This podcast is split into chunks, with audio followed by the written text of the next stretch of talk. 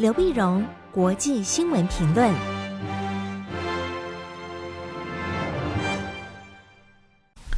各位听众朋友，大家好，我是台北东吴大学政治系教授刘碧荣。今天为您回顾上礼拜重要国际新闻呢。上礼拜新闻基本上还都是俄乌的战事，以及从俄乌战事所衍生出来的一些周边的后续的一些发展。我们先看战事本身。那战事本身到现在呢，那么打这一个多礼拜打下来，当然都还是现在焦灼啊。虽然俄罗斯在乌克兰的南部呢有一些进展，但是整体的战事仍然没有决定性的一个结果。所以国际上呢，也就看他们怎么谈怎么谈判呢啊。那最新的发展就是星期一的时候呢，三月七号，他们进行了俄乌两国进行了第三轮的谈判。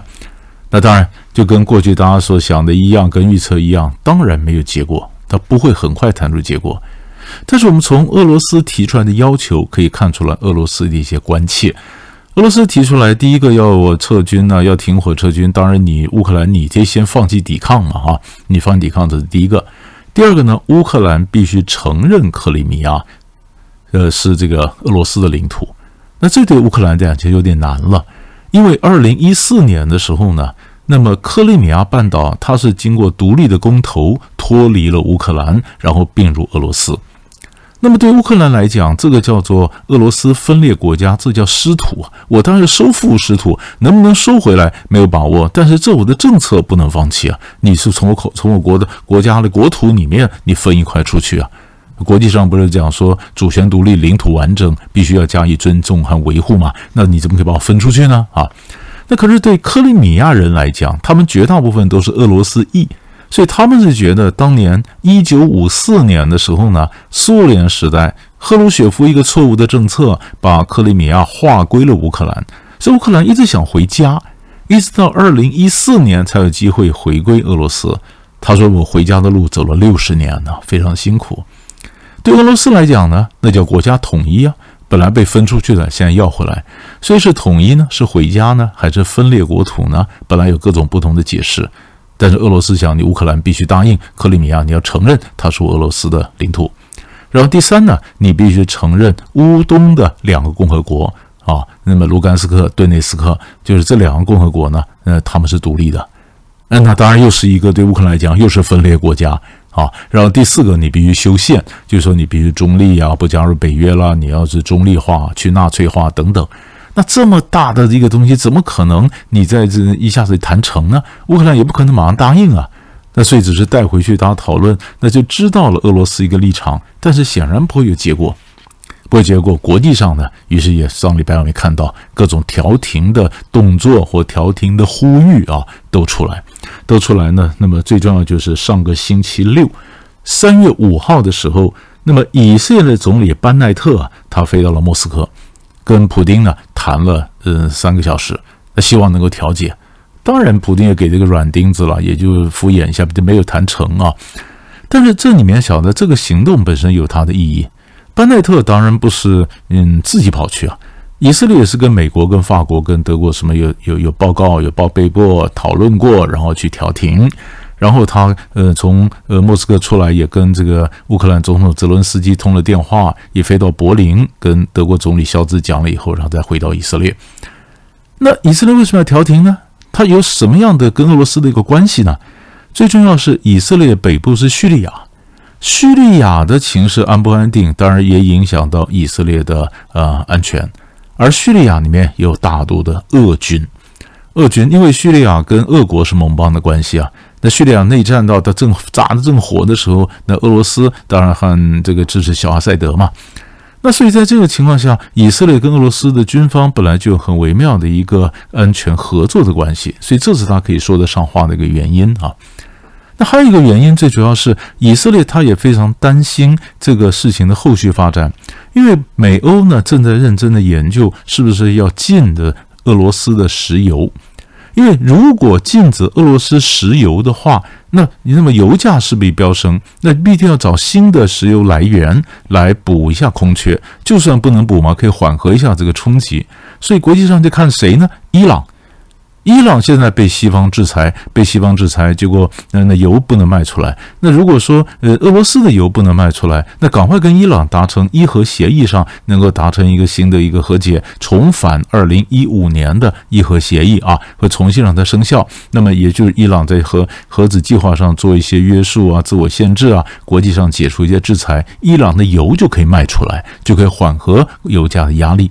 可是国际上一解除或者缓那部分呢，那不就这个伊朗的制裁，以色列紧张啊！以色列跟伊朗，他作为伊朗威胁到以色列的安全，以色列非常反对重返嗯这个呃这当时协议或怎么样呃解除对伊朗的制裁啊。所以以色列就跑去跟俄罗斯讲：“你如果能够达成一些一些妥协，那么国际上不至于制裁你的油，那也就不会影响，不会在伊核谈判上面回谈的这么快。那伊朗就不会那么快那么被解除制裁，以色列的安全才有点保障啊。所以这样又连在一起了。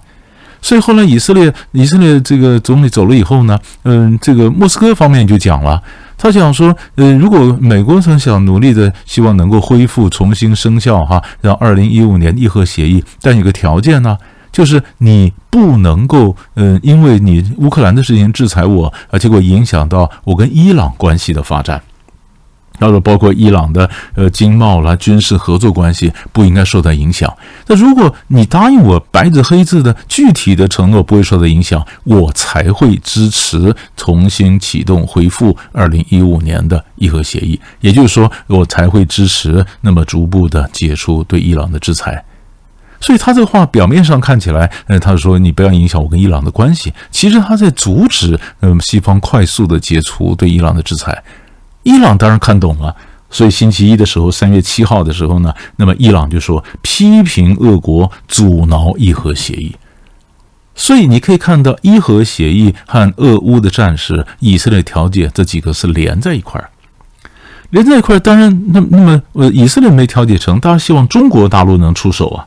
所以欧盟不但讲说，那中国要出手啊，中国要调解啊。所以三月七号，王毅就讲。他说：“中国愿意继续为劝和促谈发挥建设性的作用，也愿意在需要的时候同国际社会一起开展必要的斡旋。中国愿意来斡旋，但是什么时候来斡旋，中国大陆并没有讲。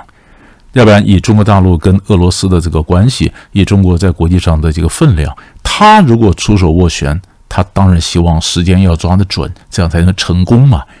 但是如果没有把握成功，那中国这样可能还不会出手，所以王毅才讲呢。那么要看时机嘛，也愿意在需要的时候。那需要的时候是中国在保持主动抓在手上的一个衡量的一张牌，所以这是一个调解的一个关系。土耳其也冒出来，土耳其在周末的时候，他也讲他也要调解，所以土耳其也安排了十号，十号，那么在土耳其把俄罗斯跟乌克兰都找来，在土耳其来调解。当然，也俄罗斯呢表示，他的国际形象也好，他每个地方都希望能够调，呃，你调解我都答应啊，但是可能都不会那么快的都成，好，所以可以预期十号当然也不会很快的会成。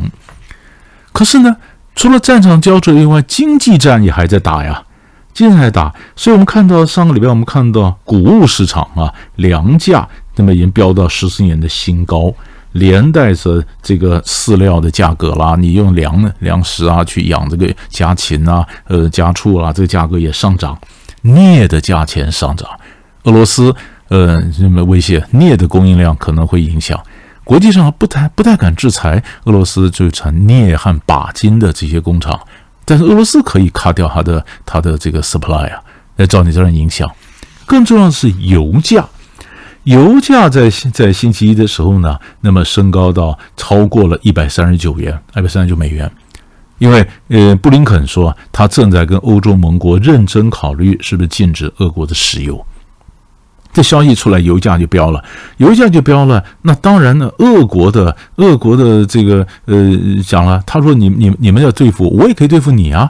所以国际上呢，嗯、常常就我们只谈到说北溪二号，北溪二号，不管大家熟不熟，得知道说，起码从俄罗斯到德国德国的天然气管北溪二号还没有正式的这个运作啊，但是说肯定卡掉叫停，因为它还没有正式开始运营。可是既然有北溪二号，就有北溪一号啊，所以俄罗斯讲。那你这样对我，我可以卡掉北溪一号啊，咔掉北溪一号的话，那这个天然气油管呢，一样对西方造成很大冲击。所以德国总理肖兹就跟美国说，那么要所有的俄罗斯制裁是希望聚焦在可持续的压力上。什么叫可持续？你说我禁止俄罗斯的石油、天然气，可是我们欧洲非常依赖俄罗斯石油、天然气啊，所以禁止的一时无法持续啊，无法持续啊。所以这个、这个、这个就是德国慢慢跟美国中间就这点又有一些不同的意见会冒出来。好，那么当然还有一个不同的国家就是波兰，波兰也有很多传言，就说，嗯嗯，美国希望在波兰的机场，然后运送一些遏制的武器给乌克兰的军方。波兰美政府就说没有没有没有，他的一些官员就反对，因为你如果说在这边运制武器的给他，那等于把波兰又卷进了战事，波兰不愿意冒这个险。啊，这是会不会成为波兰最后的政策？但政府并没有说这是最后的政策，但是他们有这个顾虑。好，所以这是上礼拜我们看到俄罗斯这个情况，呃，乌克兰的情况。可是俄乌的战事这个影响也会影响到其他国家呢？所以最明显的就是我们谈的第二个大块新闻受到影响的，那就是韩国。韩国在三月九号要进行总统大选，总统大选，那当然乌克兰的问题也会影响到韩国，因为他们就想说，如果俄罗斯打乌克兰，然后金正恩会不会打韩打韩国呢？那北韩的威胁是不是看起来又比较可怕？北韩偏偏又在这时候不断的试射飞弹，所以他们一样，韩国人也觉得我们对北韩的这威胁，我们该是以战呢，以和呢？这就是执政党跟反对党两个大的一个不同的立场。那这两个这次进行选这么选情非常焦灼，执政党叫做共同民主党，他是李在明。李在明呢，他是强调说韩中应该维持伙伴的关系啊，中国也是这样讲。但是他也强调，美国是韩国的唯一同盟啊。他说这：“这没有含糊，我要重视美国，但是我也不能忽略中国嘛。”但是反对党呢是国民力量党的尹锡悦，尹锡悦呢，他当然就比较右派了，就比较强硬。